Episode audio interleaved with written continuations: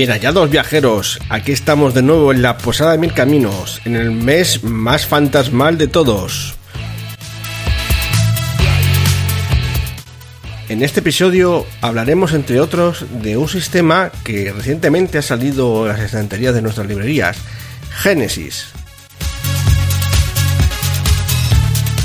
Además, Sergio nos trae un buen curso de pintura rápida para jugones como nosotros. Y además, vamos a repasar un poco los mundos del pacto de Starfinder.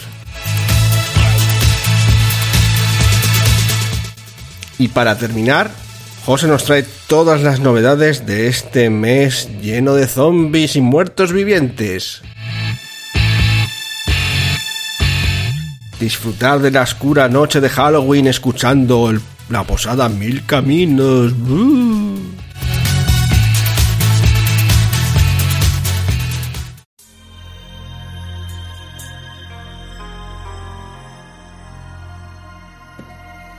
Todos, de nuevo aquí la Posada Mil Caminos. Estamos, nos hemos salido un momento al patio porque queremos hablar de juegos no tan conocidos o populares, pero que recientemente han llegado a nuestras estanterías aquí en la península ibérica y quizá en otros países de Latinoamérica, que es eh, un nuevo sistema que ya salió hace unos meses, incluso algún que otro año, en, en tierras sajonas, que es Genesis juego de rol creado por la gente de Fantasy Flight Games, conocido por muchos de sus juegos de mesa como Descent, eh, Twilight Imperium. Y bueno, estoy aquí con Sergio en el patio para hablar un poco de este sistema que también eh, es el que ha servido de, base para los juegos de eh, Star Wars, ¿no, Sergio? Eso es, muy buenas a todos. Efectivamente, eh, Fantasy Flight Games ya estrenó este sistema en los tres libros que lanzó ya hace unos años de, de Star Wars, que usaban, pues eso, básicamente era este sistema Genesis, cambiando un poco los dados, pero bueno, ahora veremos. Cambiando el aspecto de los dados, pero realmente Cambiando el aspecto de los dados, pero el funcionamiento es el mismo. es el mismo, ¿no? También eh, hay un poco de, de olorcillo en el juego de Leyenda 5 Anillos a este sistema. Tiene ciertos matices, no es el mismo, pero mm, hay cosas que recuerdan. eh, Sí, en la leyenda da la sensación que han querido usar este sistema, pero con dados de 10, un poco... sí, pa- pero para, sí. para recordar las viejas ediciones. de- Exacto, como para eh, anclarse un poco ya a las viejas ediciones, es, es- es totalmente cierto, sí. Bueno, de todos modos, hoy vamos a, hablar un poco de cómo funciona este reglamento. Eh, no vamos a centrarnos tanto en todo el libro, quizá en otro mm, episodio aquí en la Posada de Mil Caminos hablemos más de qué tal está este, eh, este libro, ¿no?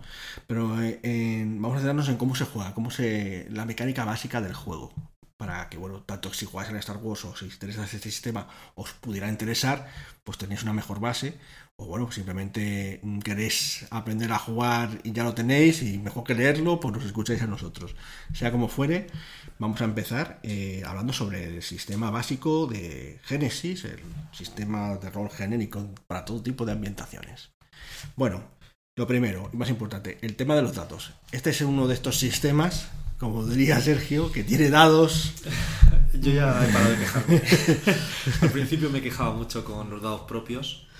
No son los dados convencionales mm, que podéis comprar a kilotones en las tiendas especializadas, sino que son unos dados eh, eh, específicos eh, creados para este sistema, con unos símbolos específicos, no tienen números, ¿vale? Tienen símbolos. Estos, estos dados se pueden comprar en las tiendas especializadas y también podéis bajar la aplicación que está para Android y e iOS con lo que lanzar los dados, ¿vale? Que además os calculan todos los resultados de forma automática. Luego hablaremos un poquito más sobre los dados al final, haré un pequeño, una pequeña incisión, que, una queja también que tengo yo al respecto, pero no porque sean dados especiales, sino por otra historia. Bueno, estos dados eh, son especiales y hay de seis tipos de dados especiales, seis tipos de dados especiales. Unos que son, que son favorables y otros que son desfavorables. Antes de meternos en cómo se hacen las tiradas, vamos a explicar qué, qué dados son. Los dados que tenemos favorables por un lado son los dados de beneficio, que son azules, que Sergio, ¿sabes para qué servían? Sí, si mal no recuerdo, eh, tienen forma de dado de 6, Sí. tienen 6 caras y se solían asignar pues cuando tenías pues algún beneficio, quiero decir, eh, Circunstancial. circunstancial, sí, exacto. Luego- Los- te lo suele asignar el máster, ¿no? De pues toma un dado porque te has escondido o toma un dado porque has hecho esto bien o lo Lo- que sea. luego hablaremos sobre, sobre eso. Eh, estos son, te dan resultados favorables, te dan éxitos y ventajas, que luego hablaremos de ello, ¿vale? Eh, no tiene nada malo este dado que hay aquí. Luego tenemos el dado de capacidad, que es verde y de 8 caras. Este creo que es el que más veremos, ¿no, Sergio? Eso es, este es el dado más común eh, que vamos a usar. Porque bueno, ahora veremos cómo calculamos nuestro pool de dados, pero suele aparecer el dado que más, el verde. Sí. Es de 8 caras. Eso es. Y también tiene ventajas, éxitos y también cosas que, ni nada, y Exacto. resultados vacíos. Eh, creo recordar que tiene una cara vacía, o sea, te puede no salir nada, o si te sale algo va a ser, mm, digamos, favorable. Eso es. Y finalmente tenemos el dado de pericia, que es de 12 caras, es amarillo. Y este es el mejor de los dados, ¿no? Es igual que el otro, que el de 8, pero además tiene como la super cara, El triunfo. el triunfo. Es un símbolo así especial, es ahí como un círculo, con un sol en un círculo o algo así. Entonces tiene mucho más, más posibilidades de que salgan buenos resultados e incluso este triunfo, que luego hablaremos sobre él. Este es en el lado, dado- en el lado de las dados favorables. Pero también tenemos dados perjudiciales. Luego explicaremos por qué hay dados perjudiciales. Tenemos por un lado el dado de complicación, que es el, Es el- como el, el anverso del de beneficio. Exacto. Es el dado que te ganas por circunstancias eh, negativas. Y es de color Negro. Vale. Solamente tiene cosas malas. No son muy malas, como pasaba con el de beneficio, pero, o sea, no tiene muchas cosas muy buenas de beneficio y el de malo no tiene muchas cosas muy buenas, pero Mm.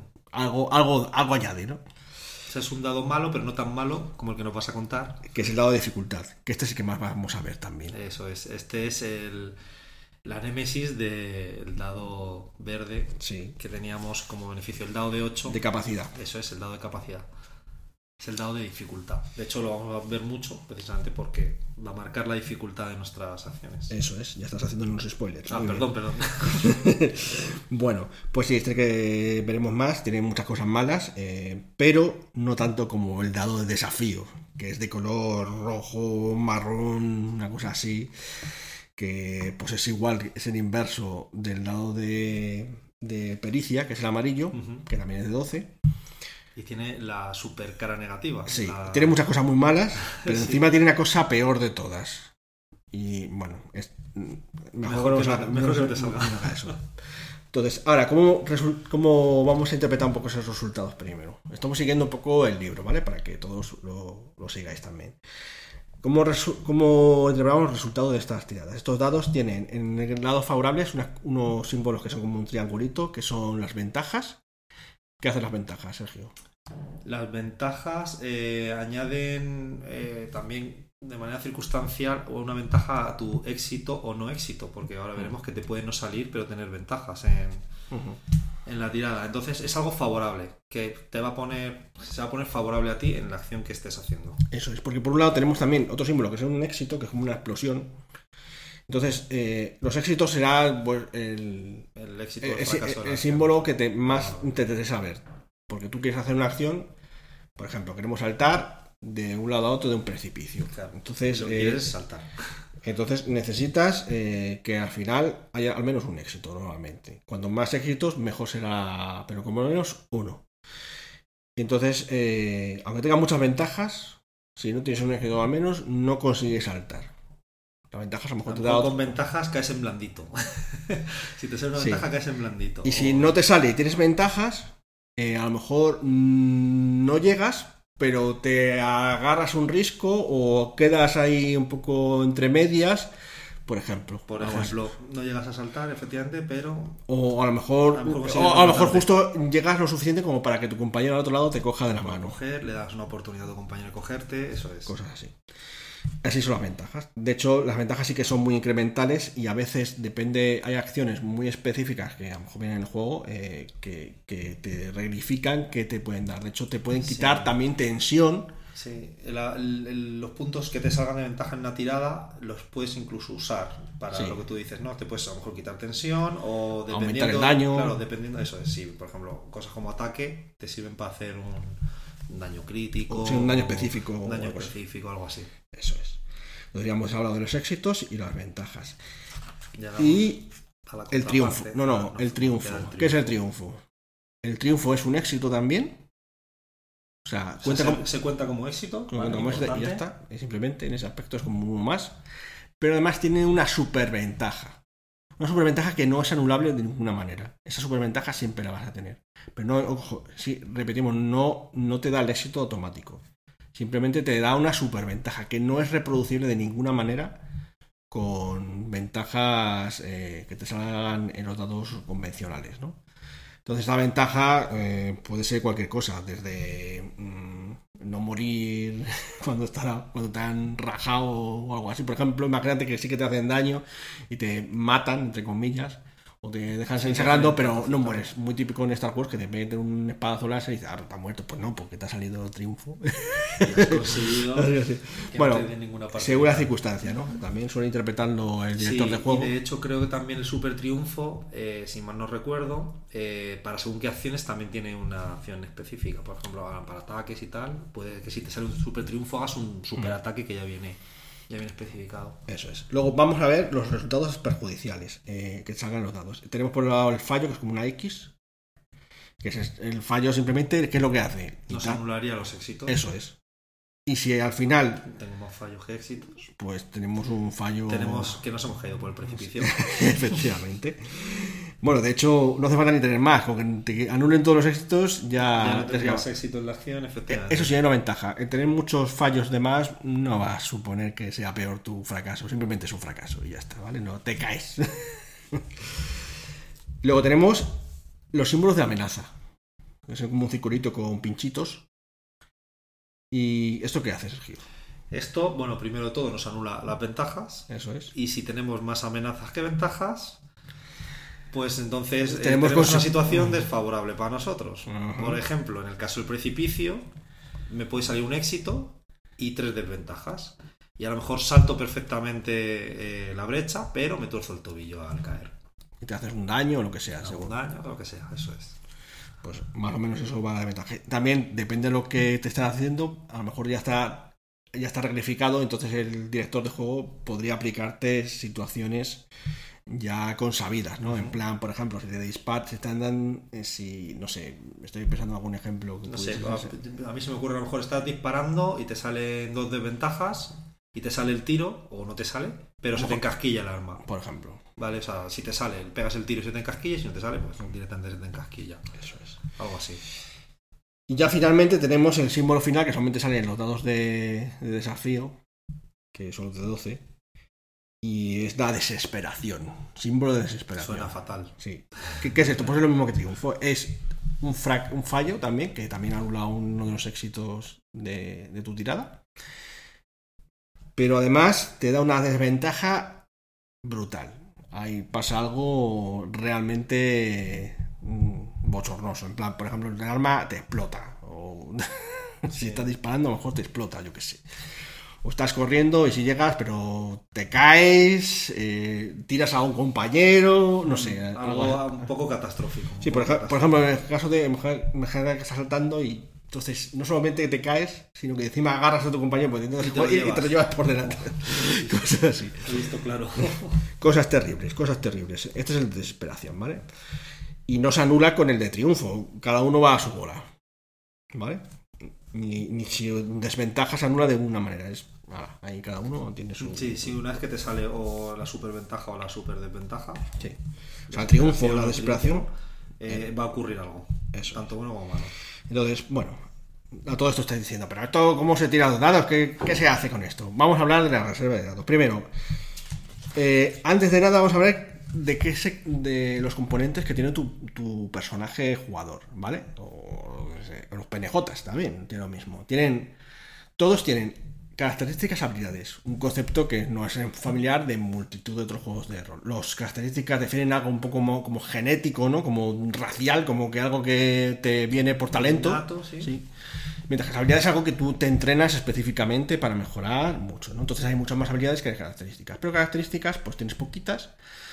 Y tienes un, número definido, pero cuesta mucho subirlas, ¿vale? Entonces, aunque se aplica muchas cosas, eh, pues mm, cuesta mucho, entonces al final te interesa para mejorar tus tiradas las habilidades.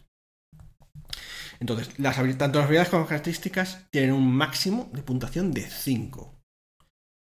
Las características tienen uno, de mínimo, mientras que las, eh, las habilidades tienen como máximo entre 0 y 5, ¿vale? O puedes no tener nada.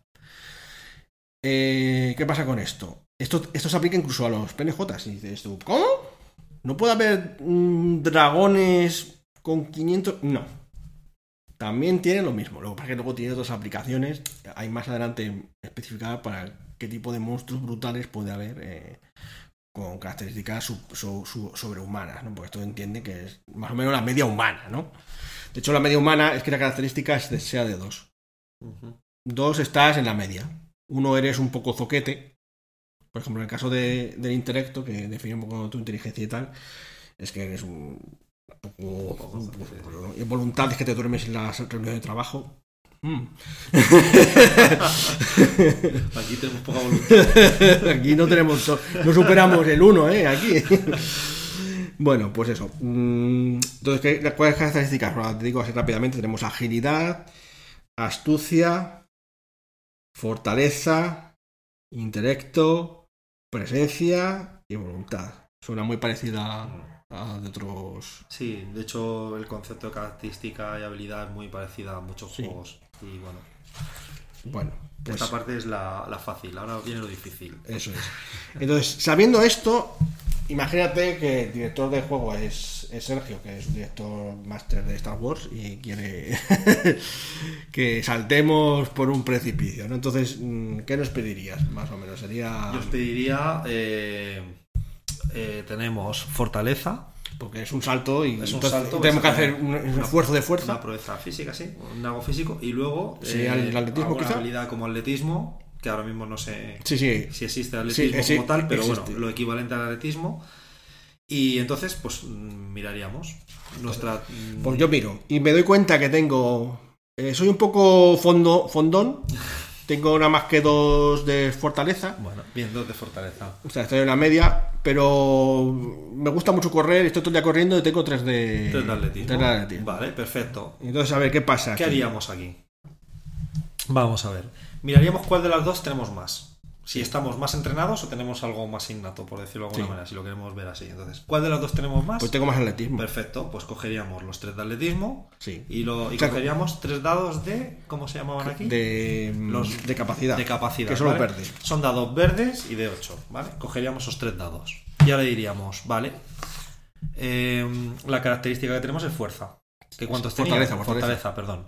¿Cuántos tenías? Dos. Vale, pues ahora convierto de esos tres dados que tengo de mi habilidad, convierto dos dados en el amarillo. Sí, que son dos de, pericia. son de pericia, que son dados de 12 amarillos, que son mejores que los verdes. Entonces, de esos tres dados, tengo dos que molan mucho y uno, bueno, normal. O sea que mi reserva sigue siendo de tres. Y esta sería tu reserva de tres, eso es. Tu reserva siempre va a ser del máximo entre característica y habilidad. O sea, que si hubiese tenido más fortaleza que. Si hubiese tenido fortaleza 3. Por ejemplo, 4 porque eres un portento físico. Pero no te has entrenado nunca en trepar, por ejemplo. Nunca has hecho escalada, pero eres muy bueno físicamente. Tienes uno de escalada y, 4 de fortaleza. Pues eh, en este caso cogeríamos lo que más tengamos, que es lo nuestro innato. Que son 4. Fortaleza cogeríamos 4. Y además, como estoy entrenado en, en un poquito, pero muy poco. En trepar, cogería ese trepar y lo cambiaría a un dado. Entonces tendría más dados, tendría cuatro, sin embargo, eh, tendría más verdes. Solamente, tendría uno de calidad. de calidad. Que es el de pericia. Vale, entonces por aquí van un poco los tiros. Vale. O sea que la, cantidad es el máximo, entre los dos. Entre los dos atributos que tenemos, ¿no? Vale, entonces yo creo. Está, al principio es un poco. De hecho, el concepto de de mejorar el dado se llama incrementar, es incrementar dado. Aquí se llaman incrementar dado. Cuando, el máster te dice incrementas un dado, es que lo, le, conviertes uno que lo tengas desfavorable a uno que no lo es. Puede pasar cosas a veces que se te incremente dados y ya tengas eh, fuera de, de las características. Imagínate que por lo que sea, por un talento o lo que sea, que te incrementen un dado. Imagínate que, Sí. que tienes 3 de atletismo y 3 de tres de fortaleza. Y te dice el máster, pues te han dado un empujón de aire, aunque podría ser con, con- pero te hace un incremento. Incrementa un dado. Incrementa un dado. ¿Qué significaría aquí? Porque ya no puedo. Pues lo que haces es, te pones uno verde más. Te añades uno verde más. Eso es, cuando todos tus dados son ya. eh, Uno verde que son los de capacidad. Eso es, los ocho. se llamaban. Pericia. Vale, cuando todos tus dados ya son de pericia, tenemos dados de todos nuestros dados son de 12 amarillos y por lo que sea tienes un incremento, verdes. Eso es. Y si tengo dos incrementos, Pues uno más amarillo, uno verde y, Y un luego- incremento. Ahí amarillo. está, efectivamente. Muy bien, pues ya está. Pues eso, a eso, así se hacen las tiradas. Las tiradas, digamos lo básico, porque no hemos terminado. Tú que eres el máster, dices. Digo, esto está muy bien. Pero el salto, ¿cuánto te salto hay? Ahí está, pues es que este salto es, Es de, wow, cin- es de 5 metros. de 5 metros. Pues, Y eh, tú estás fondón. No, pero el fondón ya se ha contado la. ya se ha contado ya, ¿no? Entonces, ¿qué dificultad tenemos para saltar eso? Pues eso, tú consideras que si el máximo que puede saltar un ser humano muy entrenado son 9 metros, pues 5 metros es bastante, es un salto. entonces, un señor salto. Entonces, mm, me tenéis que definir cómo difícil es el salto. ¿no? Claro, pues entonces yo digo, venga, pues quiero que sea una dificultad de 2. ¿Qué significa eso? Significa que a esta pool de dados que tú ya tenías, que todos sean buenos, si lo pensáis, eran nuestros dados verdes, se han convertido en amarillos, pero era todo bueno. Todo ¿En qué momento te sale algo malo ahí? Pues en este, en el que te voy a dar dos morados. Que son también de 8, Son también de 8. solo de dificultad, se llaman de dificultad. Eso es, dado de dificultad, son, pues eso, de 8 morados, para distinguirlos, y lo que te sale ahí es malo. Vale, o sea que mi salto tengo un pool de dados de. Bueno, Hemos otra vez dicho te hemos dicho. Hemos Dos dicho amarillos, uno verde, uno verde más dos, dos morados. morados. Pero es que además el suelo es resbaladizo. Qué cabrón. Y entonces digo, pues te vas a poner uno negro más. O sea, uno de, de complicación. De complicación. Eso Vale. es. Vale, pues entonces voy a tener al final seis dados, porque voy a tener dos dados, dos dados morados, uno negro, que es el de complicación, más los dos, dos amarillos míos y uno verde. Eso es. Entonces tengo que ponerme toda esa historia. A priori, está mejor, mi tirada es mejor que en mi dificultad, porque tengo más pericias. Y ni siquiera. Y uno verde. Y el otro es uno de. Sí, de complicación, que es, que suave, poco es suave. Tengo probabilidad de sacarlo, pero bueno, ahí, ahí, tss, cuidado. Cuidadito eso. Pero hostias, imagínate que encima en el risco sopla un viento de la hostia. Que, o sea, que te puede de la leche. Quizás podría hacer un incremento a la dificultad, ¿no? Podría hacer un incremento de la dificultad. Es decir, es que esto es muy chungo. Pues incrementate esa dificultad. Entonces la dificultad no es que sea más difícil, sino que le podrías Claro, poner un no- dado. No te voy a dar más dados porque bueno, es una dificultad 2 complicada. Sí, porque más o menos 5 metros es 2. Claro, eso es. Pero es que es muy chungo. Pues entonces lo que hago es lo mismo que hemos hecho antes. O sea, pueden pasar cosas muy raras, porque como está soplando el viento y tal, es como una cosa muy Te sorpresiva. puede dar un golpe de aire, lo que sea, mientras estás saltando.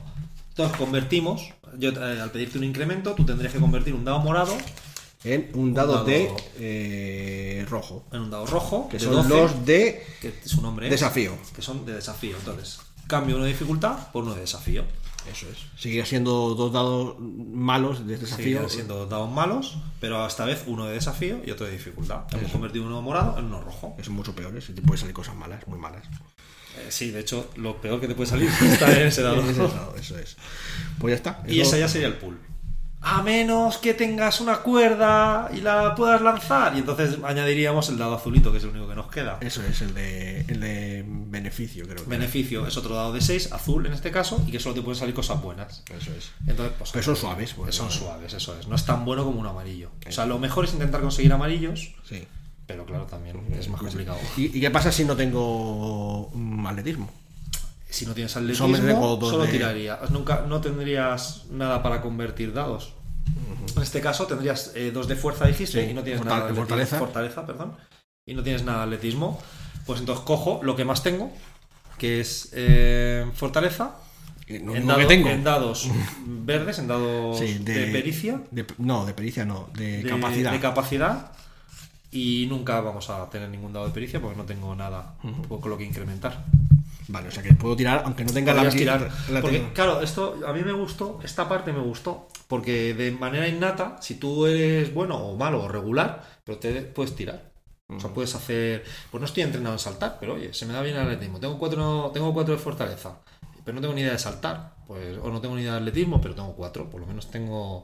Físicamente, de manera Sí. natural, yo tengo esas Como capacidades. un portento físico puede haber cosas. Vale. También puede haber mejoras a las tiradas de añadir dados o incrementar, tal por el equipo, como tú has dicho, por el equipo de escalada, que tienes unos mm, cohetes, en- Ah, bueno, claro, una mochila de mochila de cohetes, lo que sea, cosas. Mm. este tipo. Bueno, pues yo creo que eh, ha quedado bastante claro, pero el ejemplo de saltar es muy... Hemos pegado saltos de todos los colores. Bueno, vamos a. Luego, se hace la tirada, más o menos ya lo hemos dicho, pero ¿cómo interpretamos la tirada? Pues eh, lo, dicho. Eh, en este caso, en esto del salto, pues eh, primero los cuentas los éxitos, luego te quitas los fallos. Si tienes más éxitos que fallos, lo sacas. Si, los fallos lo consumen todo, pues no lo consigues. Si los éxitos hay varios, podría ser un éxito mejor, aunque a veces no es importante según la circunstancia.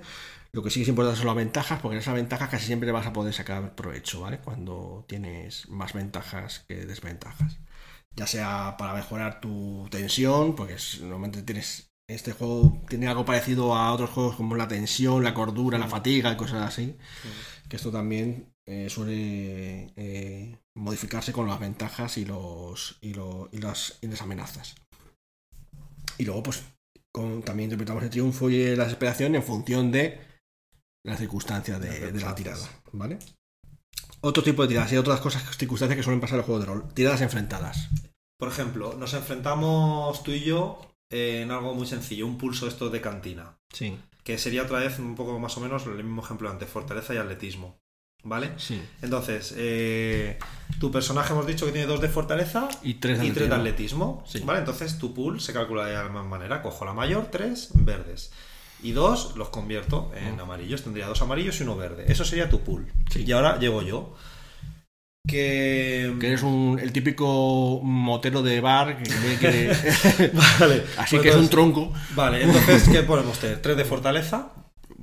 Yo cuatro fortaleza. ¿Cuarto de fortaleza? Bueno, entonces va a ser Es un muy mucha cerveza y no le da mucho Vale, al cuatro de fortaleza y a lo mejor Uno uno de atletismo. Bueno, pues cojo la mayor fortaleza, cuatro, pum, y uno de atletismo, pum, lo convierto en uno amarillo. Entonces tendría uno amarillo y tres verdes.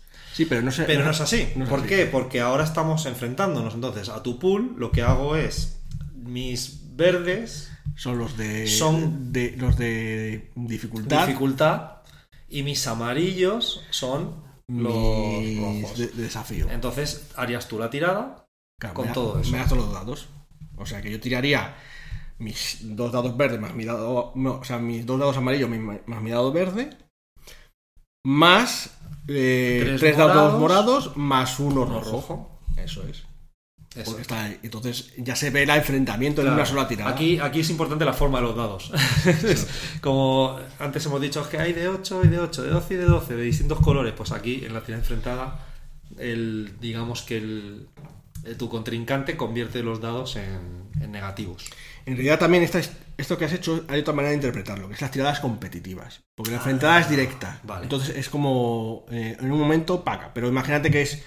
Mm, En el tiempo que- que- más y que este- puede ser empates y cosas así y tal. Entonces ahí. Ahí sí que tiran los dos jugadores Ajá. contra una dificultad, los dos con la misma dificultad. Ajá. Y entonces el director de juego, que puede ser el propio jugador que también lo está tirando, eh, tiene que. Los dos personajes tienen que sacar su tirada, Ah, bueno, eh, eh, si en vez de un pulso estamos echando una carrera por ejemplo. y tenemos que llegar al Sí. conejo antes que el Ah, otro. Eso es. Entonces, tiene que sacar. Eh, tenéis que sacar dos éxitos. Si no. o- o bueno, no. La dificultad no hace falta. Es un éxito simplemente. Porque luego está lo de desempates, que es aquí lo importante. Entonces, cada uno tira sus dados. Y si alguien no lo saca, pues lo ha perdido. Pero si lo sacan los dos, ¿qué pasa? Pues mira cuántos éxitos tienes. Que mejor tiene más ventajas. Y, y más. Y, y así. Luego, si no, pues habría que desempatar. Si sali- saliese todo igual, habría que volver. Algo así. Hay cosas más específicas, pero no vamos a centrarnos demasiado en ello. Luego, Tiradas asistidas. Esto me ha gustado mucho. ¿Asistidas? Sí. Las tiradas asistidas son como la ayuda en Daños and Dragons o el Pathfinder y tal, cuando ayudas a alguien a, ¿A hacer un compañero? un compañero y Ah, tal. vale, sí, cuando está... Vale, vale, entiendo. Ayudas. Sí, Sí. sí, sí. Esto es importante si estás entrenado o no entrenado. Imagínate que me ayudas a trepar, por ejemplo. Venga, te pongo las manos, ¿no? Lo Sí, típico. a- a- algo así, ¿no? Bueno, más bien- pero a trepar en plan en una Un risco. en un risco. Los, dos estáis- los dos estamos trepando, pero tú me ayudas también. Vale. Entonces, ¿qué pasa? Y todos estamos entrenados. Bueno, el que ayuda está entrenado por lo menos, ¿vale?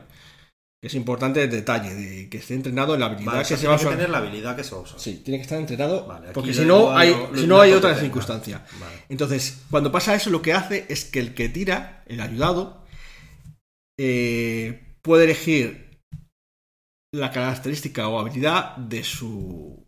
de su. que le está ayudando para generar su, su reserva. Imagínate, volvemos al mismo ejemplo de antes. Yo soy el fondón con dos de fuerza, de, for- de fortaleza, Fortaleza. perdón, más tres de atletismo. Tres de atletismo. Y me acompaña aquí el escalador de la hostia que tiene cuatro de fortaleza Cuatro de- y cuatro de atletismo. Hostia, por la hostia, sí. Pues mejor incluso, cinco de atletismo, vamos a decir que tiene. Cinco de atletismo y Cuatro cuatro de fortaleza. fortaleza. Vale, está súper entrenado. Vale. Entonces yo puedo elegir una de sus dos cosas, que voy a elegir la del atletismo, que tiene cinco. Entonces yo haría con cinco más mis, más mis tres de atletismo, más mis dos de fortaleza. Vale, Porque porque, vale, eliges una de las dos del que Claro. te ayuda, pero la otra que tienes que elegir es la tuya. Exacto. Entonces, en este caso, a lo mejor te interesa Más la su fortaleza. fortaleza. porque aunque tiene uno menos, pero tú vas a convertir más dados amarillos. Ahí tienes que calcular. Claro, o quieres más dados o quieres más, Ya, ya, ya, o quieres más calidad. Interesante. Entonces, pues, por ejemplo, si elijo el atletismo, entonces ignoro mi atletismo, tengo mis dos de fortaleza, entonces tiraría cinco dados Con... con dos, con dos de pericia. Dos Dos, de dos serían de pericia. Y si es al revés, tiraría cuatro dados con tres de pericia. Eso es. Pero ¿qué pasa si no está entrenado? Porque, hombre, aún así puedes poner la mano, como tú dices, ¿no? Dice que, según las circunstancias, el director de juego puede otorgar al, al ayudado un dado de, eh, de beneficio. Claro. Es lo más inmediato. Sí, oye, es. te echo una mano, pues un dado de beneficio, sí. Finalmente, algunos unos cuantos conceptos añadidos a- importantes, que son los talentos. Esto, eh, los talentos son como en otros juegos de rol serían como dotes, méritos, eh, Ventajas, ventajas, cosas así, ¿no? Trasfondos, lo que sea. Eh, pues añaden cosas que pueden ser talentos o activados o eh, pasivos. Los pasivos están siempre funcionando y cuando se da la circunstancia, eh, pues eh, te benefician. ¿vale? Yo qué sé, eh, si eres un personaje que puede volar de forma cuando quiere, pues cuando está en el aire, pues está volando, ¿sabes? Sí. Por decirlo de una manera, ¿no? Pero sin. Pero luego están los activados. Que, Que tú decides que tú decides cuando lo activas si te conviene. Yo qué sé, tenemos una reserva de fuerza interior que te hace ganar fortaleza hasta 5, yo qué sé, por ejemplo. Pero solamente lo puedes usar una vez al día, o lo que sí. sea. Pues esos son los activados. Y pues esto puede modificar también las, las- pueden darte beneficios. Algunos se activan usando puntos de historia. Y a eso vamos. ¿Qué son los puntos de historia? Esto no, no- no nos acordamos muy bien si está en Star Wars algo parecido. Claro, en Star Wars yo afirmo que son los puntos de fuerza. Ya, pero no es exactamente lo mismo, pero bueno, mm, es parecido. Eh, los puntos de historia es algún concepto que es muy de juego moderno, en el sentido de que, eh, bueno, lo hemos visto también en antiguos, en, en séptimo mar, con los dados de estos de, de ventaja, de, de- de héroe, puntos de héroe y todas esas cosas así. Pues los puntos de historia es un pool que se crea eh, en la mesa al principio de la partida, eh, se pone en un lado para los jugadores uno por cada uno de los jugadores. Imaginemos que son tres jugadores más un director de juego. Pues se le pondría en un lado tres, tres fichitas, tres contadores, lo que se queráis. Y en otro lado, el director de juego, una fichita. ¿Vale? Entonces, cuando se gastan, eh, van a un lado y otro. Si yo, si el director de juego gasta, se va a los jugadores. Y cuando y luego gastan los jugadores, va al director de juego. Solamente se puede usar uno por circunstancia o acción, ¿no? Por personaje en un momento dado. Y permiten, primero, en principio, lo más sencillo es que per- permiten eh, convertir eh, puntos de capacidades, los verdes, en pericia, los amarillos. O el director de juego puede convertir eh, los de dificultad en desafío. Pero eso es lo más simple, es algo que se puede hacer normalmente. Se anima a usarlo así y tal. Luego, como hemos dicho, algunos talentos activan con puntos de historia, exclusivamente, como la fuerza que tú comentabas y tal en Star Wars. Y también sirven, que es la parte un poco más narrativa, puedes eh, optar a usar un punto de historia para colaborar con el director de juego cuando se den circunstancias en las que no habéis previsto, pero que quedan lógicas y, que es lo que decíamos fuera de cámara, en plan, imagínate que vais en una nave espacial llegáis a un planeta que resulta que es tóxico al respirar.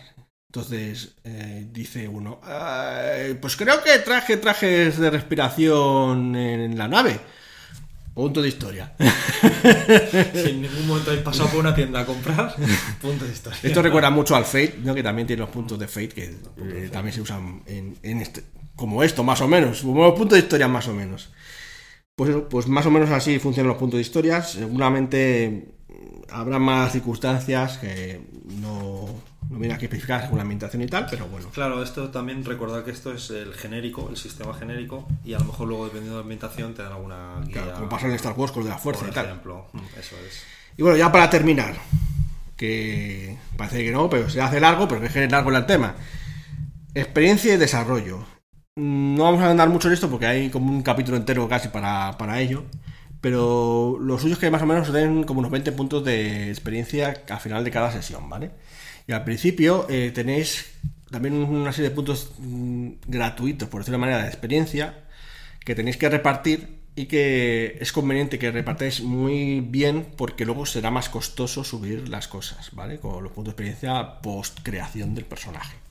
Entonces, mm, la característica, para que veáis lo difíciles que son de subir, cuesta 10 puntos el nivel que queréis subir eh, por característica. Imaginemos que tenemos, mm, como hemos dicho, soy fondón, pero me pues, digo, voy a ponerme mejor, ¿no? Pues si quiero tener fortaleza 3, tendría que gastarme. Pues eh, a 3, 30 puntos. 30 puntos de experiencia. Eso es la fecha de, fecha de creación, que a lo mejor es más caro en circunstancias posteriores. ¿Cómo se me entregan las habilidades? Pues igual, pero es en lugar de por 10, por 5. la mitad. Esto es también típico de, Muy típico en los juegos, ¿no? La característica siempre es más difícil que la... Que la habilidad porque hay más, pero te dan ventajas. Eso sí, hay que tener en cuenta que las habilidades que no son eh, de tu profesión eh, cuestan un poquito más, ¿vale? Te cuestan 5 puntos más. No, no, no 10 por, sino 5 mm, más. Cuando calculas el total, imaginemos que tengo atletismo 3 y quiero subírmelo a 5, ah, a 4, perdón. Sería un nivel que es 4 por 5, 20, y no es de las tuyas. Y si no es de las mías, pues 25. 25. Ojo que palmamos esos 5 cada nivel que claro, Exacto, si no son de tu. eso, sí, no, eso sí, tu profesión a veces te regala puntos de habilidad en, Sí, de hecho, si mal no recuerdo, tu profesión ya te pone algo. Y ya para terminar, o lo prometemos, o lo juramos, los atributos derivados. Eh, algunas características definen ciertos atributos derivados, como es el umbral de heridas, que es el número de leches que os pueden dar antes de que quedéis cao. ¿Vale? Eh, se puede curar con medicina y tal, pero bueno, sin ahondar más en eso, esa puntuación eh, se genera por vuestra racialidad, o sea, por ciertos rasgos raciales, porque si eres un semi-orco, pues a lo mejor eres más resistente que un humano. Un elfo, sí. Eso es. Y vuestra fortaleza. Y esto es inamovible, excepto con talentos. ¿Vale? No pueden, esto cuando nos creamos la ficha se va a quedar ahí en piedra. No, aunque subáis la fortaleza luego, ya no vale. Luego tenemos el umbral de tensión, que eso define un poco vuestra fatiga mental esto se mueve mucho más, es verdad que se pierde mucho más rápido, pero también se gana mucho más rápido, ¿vale? Sí, de hecho, cuando te salga la desventaja en, los dados, tiendes a acumular tensión. Eso es. Entonces, eh, no obstante, a veces tienes que acumular tensión para activar ciertos afectos también. O sea, que la tensión a veces te la bajas y la bajas a propósito. Hay cosas que no puedes eh, hacer si no estás tenso. Exacto. A lo mejor es muy tipo cosas como un rollo de la magia, ¿no? En plan, tienes que hacer algo muy tenso y entonces cuando acumula mucha tensión, se te va, se desboca, ¿no? Se te hace caos. Pues esto se genera con la puntuación de voluntad y lo mismo que los heridas. No se puede incrementar luego, aunque te suba la voluntad. Es solamente con talentos. Talentos como la plomo, por ejemplo. O sea que a la hora de hacerse la ficha hay que darle una, una Buena pensada para que luego no digáis, es que me he hecho la ficha con el culo. Bueno, pues es que te lo has hecho con el culo. eh. luego tenemos la defensa. Que eso es fácil, todos tenemos cero y ya está. Defensa cero, suena a poco. Pues sí, de hecho la defensa cero es que es o circunstancial por poner una posición porque te pones en cobertura, por ejemplo, si te están disparando, o porque llevas armaduras y cosas así, ¿vale? Si no tienes defensa, pues nada. Y finalmente la absorción de daño, que es, que es igual a puntuación fortaleza. Y que esta sí mejora con tu fortaleza. Y también puedes mejorar si te pones ciertos equipos y esas cosas ahí también. Y pues absorber el daño, pues es como suele decir su nombre, pues cuando te hacen, te hacen claro, sí. 5 de daño y tienes 3, pues 2 te harías. Dos. Eso es. Y ya está. Eso es todo. Y esto sería Esto es el sistema de Génesis. el sistema. No de Génesis, sino de Génesis. Sí, es bueno, es un libro que no asusta mucho. No asusta mucho, pero es todo, Es todo todo reglas. sistema. Bueno, tiene, tiene algunas ambientaciones y tal, eh, puestos como de ejemplo, ¿no? Tiene la de Terrinoth, que es la de Descent, para los que no lo sepan. Tiene la de Android, que es bastante popular, así porque así rollo eh, cibernético, Sí, cyberpunk un o algo así. cyberpunk. Luego tenemos Twilight Imperium, famoso juego de mesa reconocido por lo largo que son sus partidas, pero tiene también que es de naves espaciales, así Space Opera, y otros más. Pero bueno, la idea es que tú hagas tus propios tus propias ambientaciones también, aunque hay suplementos. De hecho, ha salido con Genesis en castellano al mismo tiempo Terrinoth, eh, Ujú. Igual que en inglés, yo creo. que igual que también. en inglés. Y la verdad es que, bueno, yo. eh, antes también apuntar, quiero decir que han salido. En castellano ha salido ahora todo esto, pero no han traído los dados. Y Pero ya- tenemos las aplicaciones, ahora por lo menos, que no lo he comentado antes, me tocan las narices. pero a mí me tocó más las narices porque han de pago. Ahora por lo menos es gratis las aplica- la, Sí, la aplicación de dados. No sé, yo. A mí me gustaría tener los dados, no sé por qué no lo tienen. Tendrán que traerlos, bueno, en fin. Yo creo que se habrán a- quedado A la hora de grabar este podcast, no hay dados en ninguna tienda de España que yo sepa. Y el libro lleva publicado, no lleva mucho, pero Dos semanas, Lleva mucho. dos semanas. O sea, en dos semanas de publicación del libro nos hemos quedado sin dados. Bueno, Sí, o sea, supongo que habría ya, pero yo ya no puedo comprarlo porque al menos en las tiendas que yo tengo de referencia conocidas, a lo mejor si me pateo todas las tiendas claro, físicas con dados, alguno. los dados vendrán de importación porque evidentemente no lo van a fabricar en España porque son iguales. Sí. Y, pues, Y se se habrán consumido las tiradas que se hayan hecho en Estados Unidos, en Inglaterra. No sé, a mí me parece un poco desastre en, ese, en, en el lanzamiento que no hubiesen traído Pero también. hay escasez de dados, eh, también pasa con la leyenda, me parece, que ahora creo que sí que hay, pero hubo un momento donde eran difíciles de conseguir. Hmm. Entonces, claro, a mí me molestaba también el hecho de que utilizase dados suyos propios, Sí, porque no los consigues. pero todavía me molesta más que no se puedan conseguir. porque te inhabilita al final para jugar. Al menos, como tú dices, ya las aplicaciones eh, las han Las sacado. aplicaciones son gratis, eso fue una queja que hice en otro podcast con la leyenda de los cinco anillos y ahora ya no me puedo quejar. Son, sí, son, son accesibles. Bueno, lo tenemos ahí, esa es mi queja. En fin, eh, así para terminar, porque si no se va a hacer muy largo ya, eh, a- mm, ya lo hemos jugado un poco a Star Wars y la verdad es que me gusta el sistema. Nos sorprendió un poquillo, a mí por lo menos, Sí. eh, porque pensé que iba a ser más tedioso, porque es verdad que lo, cuando hablamos de colores dados tal vez asusta un poco, ¿no? Cuando Sí. ves todos esos dados, nosotros que tuvimos la suerte de tenerlos de Star Wars físicamente, Sí. vimos tanto dado, tanto color, que dijimos, ¿esto cómo se juega? Pero luego No, no, es muy fluido es fluido. y además mm, también da mucho pie a, a partidas narrativas. De hecho, lo considera narrativo el juego. eh, en que es muy, muy interpretable las tiradas, porque el juego que te da eso de las ventajas y las complicaciones, pues mola. Pues añade cierta. Añade una dimensión distinta a simplemente tener muchos éxitos o otros fracasos. Y encima ya, bueno, el triunfo y el.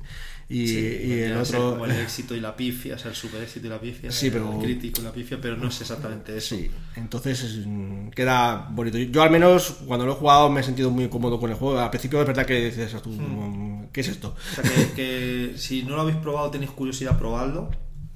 Porque no, que no se asuste tanto colorcito y tanto dado, porque luego eso es muy sencillo. Bueno, además este podcast de 40 minutos y tal, ya a ver, tenemos hecho todo, hemos hecho todas las reglas en un momento. En fin, gente, vamos a seguir dejándonos con el, con el podcast entero y con el resto de compañeros que tienen mucho que contar.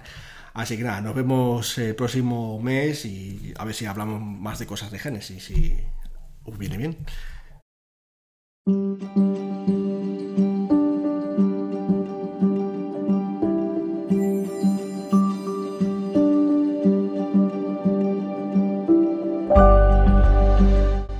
Hola a todos parroquianos, aquí estamos en el Desvan y hoy voy a encargarme yo solo de contar algunas cosas sobre Starfinder, el juego de rol de ciencia ficción de, Python que está inspirado en las reglas de D20 de Dungeons and Dragons.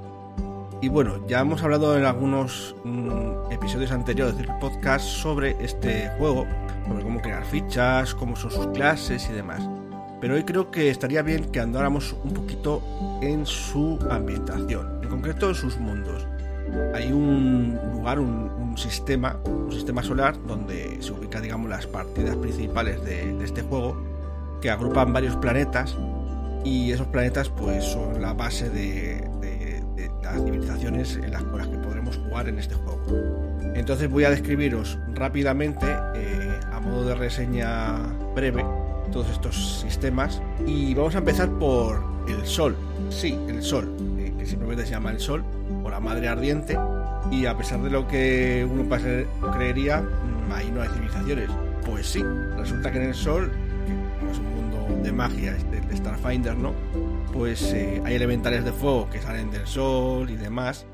Pero además eh, se encontró una especie de ciudadelas dentro de, arqueologías en las que no pasa tanto calor que están flotando sobre el plasma del Sol. Así que sí, puedes ir con tu nave, pero hay varias civilizaciones, mm, eso no es de nadie, ¿no? Simplemente hay una pequeña ciudades ahí eh, en el Sol flotando en el plasma y que son de origen desconocido, por cierto, nadie sabe por qué estaban ahí. El caso es que están ahí y funcionan con tecnología más allá del conocimiento de, la gente que vive en el mundo del pacto.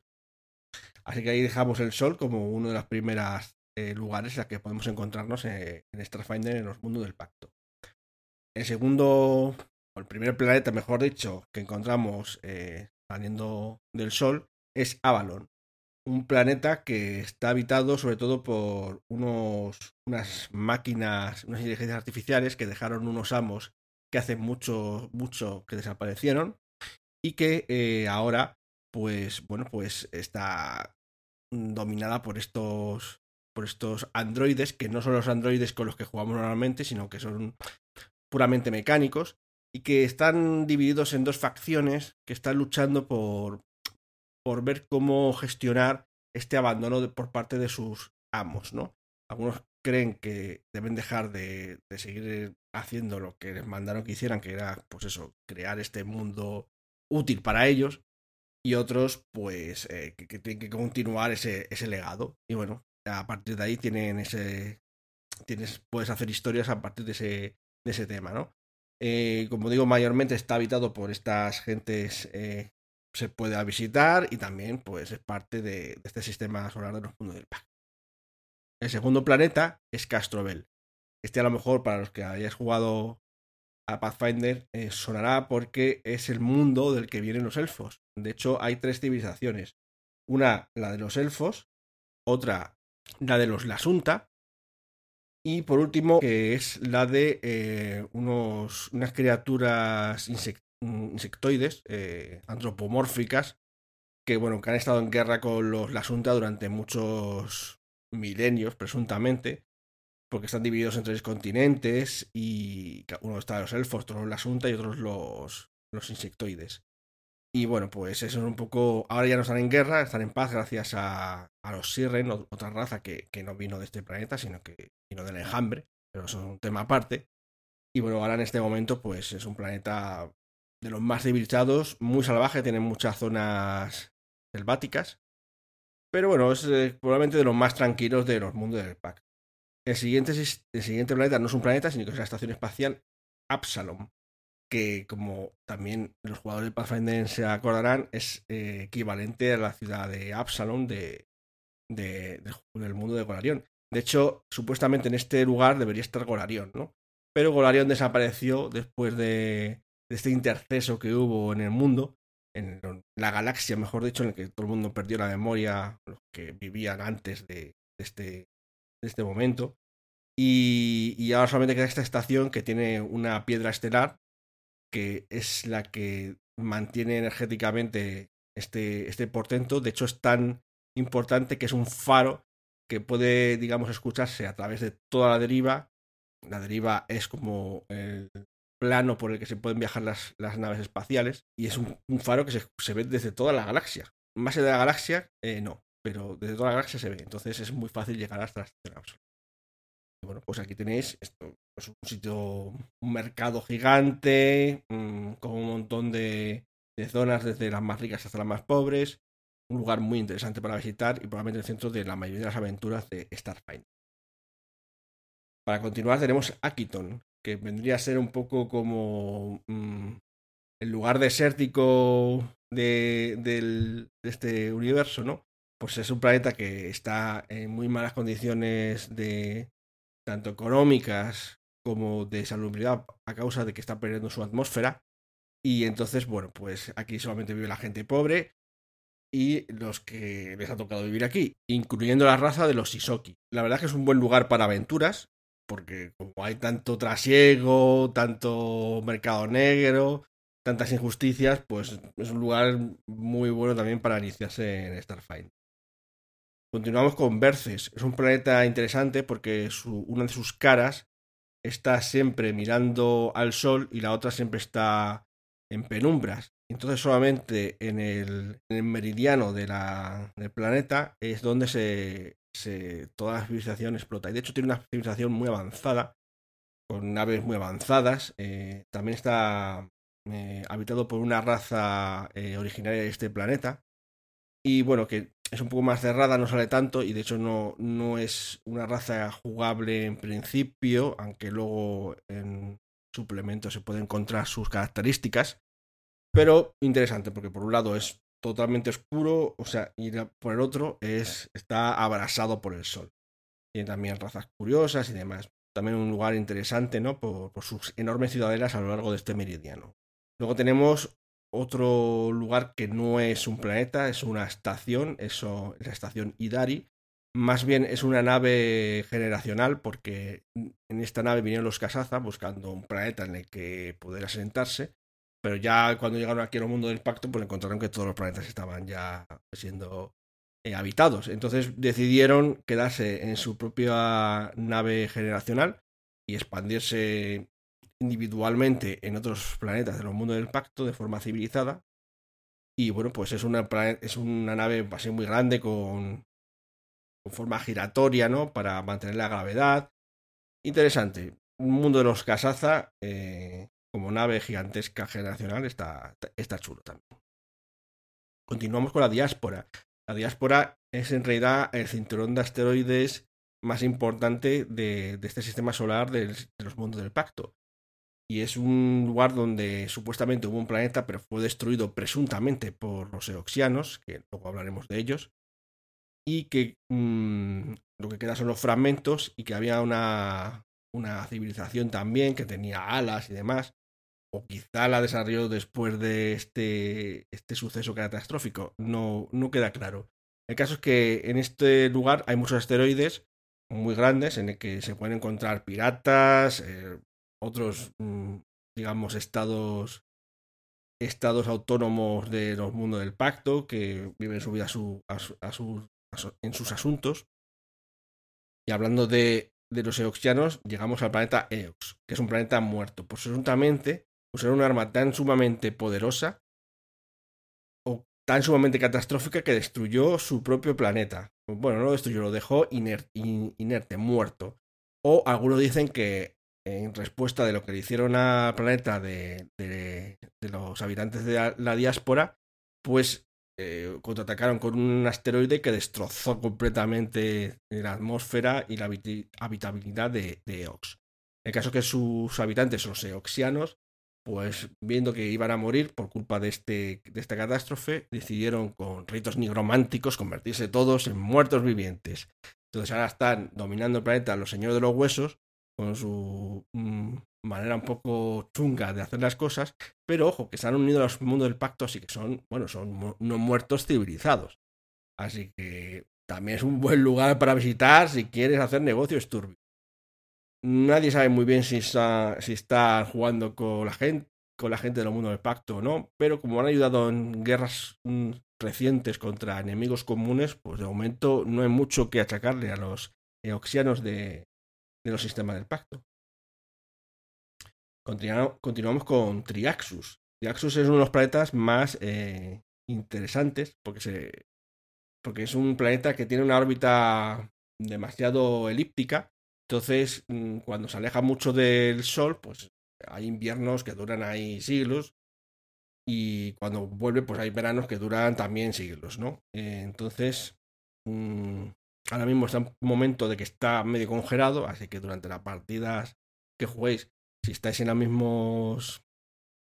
Si estáis en las fechas que, que yo esté. que en la metatrama de Starfinder te aconseja, pues estará congelado. Y está habitado sobre todo por dracónicos. O sea, eh, dragones, hijos de dragones y cosas así. Mm, interesante. Yo en mis partidas todavía no lo he usado mucho. Pero es un lugar también llamativo para visitar. Y sí, los dragones tienen ahí sus monturas tecnológicas muy chulas. Continuamos con Liabara, que es el planeta que se llama como el soñador. ¿Por qué?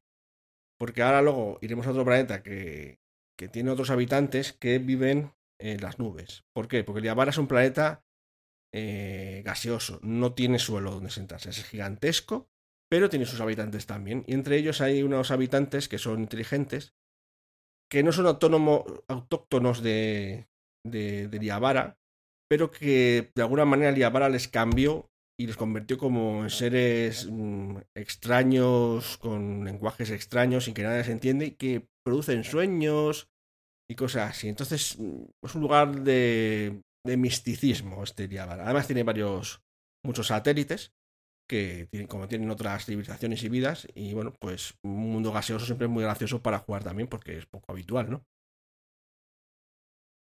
Luego tenemos a Breceda. Como hemos dicho antes, eh, eh, en Eliabara mm, hay unos habitantes que no son autóctonos de allí, que venían precisamente de este, de este planeta, de, de Breceda, que son unas especies de pólipos que viajan por las nubes, porque este planeta también es un gigante gaseoso de aspectos purpúreo, y que son capaces de unirse entre ellos para generar una supermente. Pueden ser individuos, pero puede ser también un conjunto. Y esa supermente, eh, de hecho, es muy temida y también muy requerida por los mundos del pacto, porque, bueno, pues lo de tener ser una supermente tiene sus ventajas, supongo. Así que este planeta también es un mundo gaseoso, como os he dicho. También tiene esas particularidades y sus lunas especiales. Por supuesto, gracias a la supermente es un medio protectorado del mundo del pacto porque toma sus propias decisiones para, para salvaguardar sus intereses. Y en cualquier caso, pues un lugar también muy interesante, también por sus recursos eh, de minería y demás que se pueden usar. Luego tenemos a Postai, un mundo también bastante inerte, pero que tiene cavernas muy vivas, y muy vivas porque están habitadas por los Drow. Por supuesto, siendo Starfinder un juego inspirado en Pathfinder, que a su vez está inspirado en, en and Dragons, pues os podéis imaginar que los Drows es una piedra central en este, en este juego también. Y pues aquí tenemos un planeta que es todo, todo para otros, un planeta entero, nada menos. Pero todos bajo tierra porque en la superficie no hay quien viva. Apostai. Y finalmente terminamos con Aucturno, que es un planeta eh, sacado de las pesadillas de Howard Philip Lovecraft. ¿Por qué? Porque eh, aquí hay sectas y gente muy chung. También está aquí Nyarlathotep. Así que os podéis imaginar que es un lugar también lleno de chunguez y, y maldad. Está en el mundo de pacto, pero no saben qué hacer, porque creen que el planeta está vivo. Sí, sí, está vivo y que supuestamente nacerá una especie de dios primigenio terrible. Bueno, Mm, si queréis ir, ir ahí, mm, ir con bien armados, porque es un lugar tremendamente peligroso, tremendamente tóxico, pero también un lugar bueno para encontrar aventuras y glorias si hace falta. Y con esto ya hemos terminado el repaso a los mundos del pacto.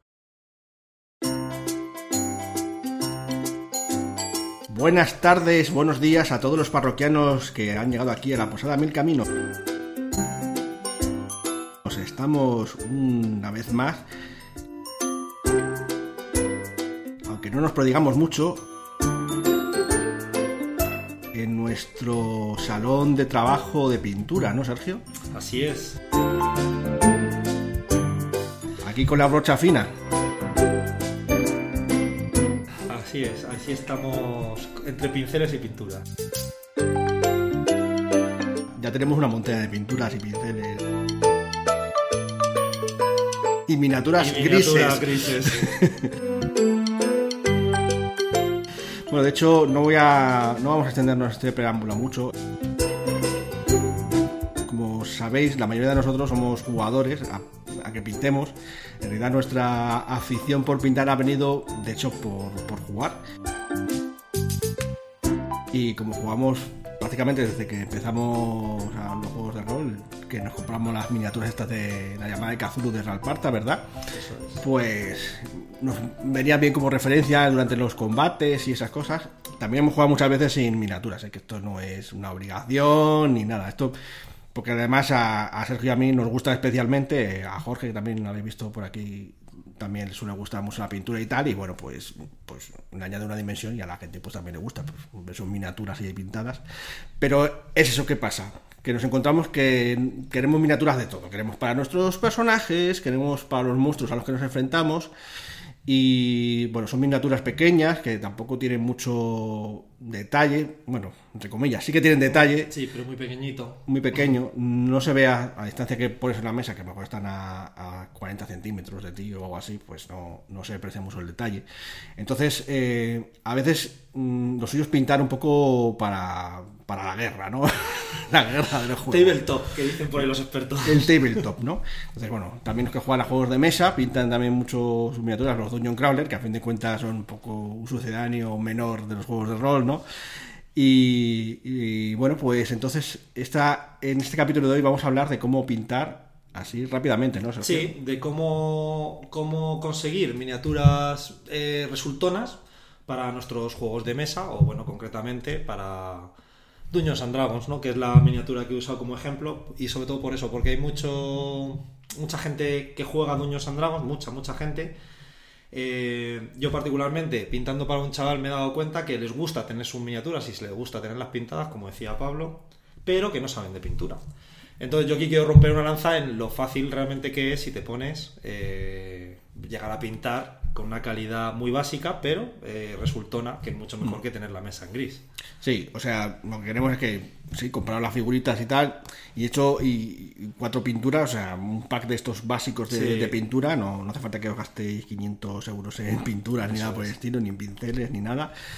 Y, y pintarlo, y sin miedo de que "Ah, es que me sale con el culo. Bueno, no hace falta que pinten los ojos, las cejas y toda esta historia. Ahora sí puede quedar resultón porque los ojos y las cejas apenas se ven a, a distancia. Por de ejemplo. hecho, en la mesa es muy difícil ver unos ojos. Te tienes que acercar y, y buscarlos Eso en una miniatura de 28 Eh, milímetros. Entonces vamos, vamos a ir rápido. Eh, has pintado, vamos a pin- has Sí. pintado ya la figura que vamos a mostrar, que vamos a poner las fotos, vamos a poner los enlaces tanto en nuestra página web como en Instagram, en Twitter, en Facebook y demás, para que las veáis, eh, todo el resultado, todo el proceso de estar pintado, ¿vale?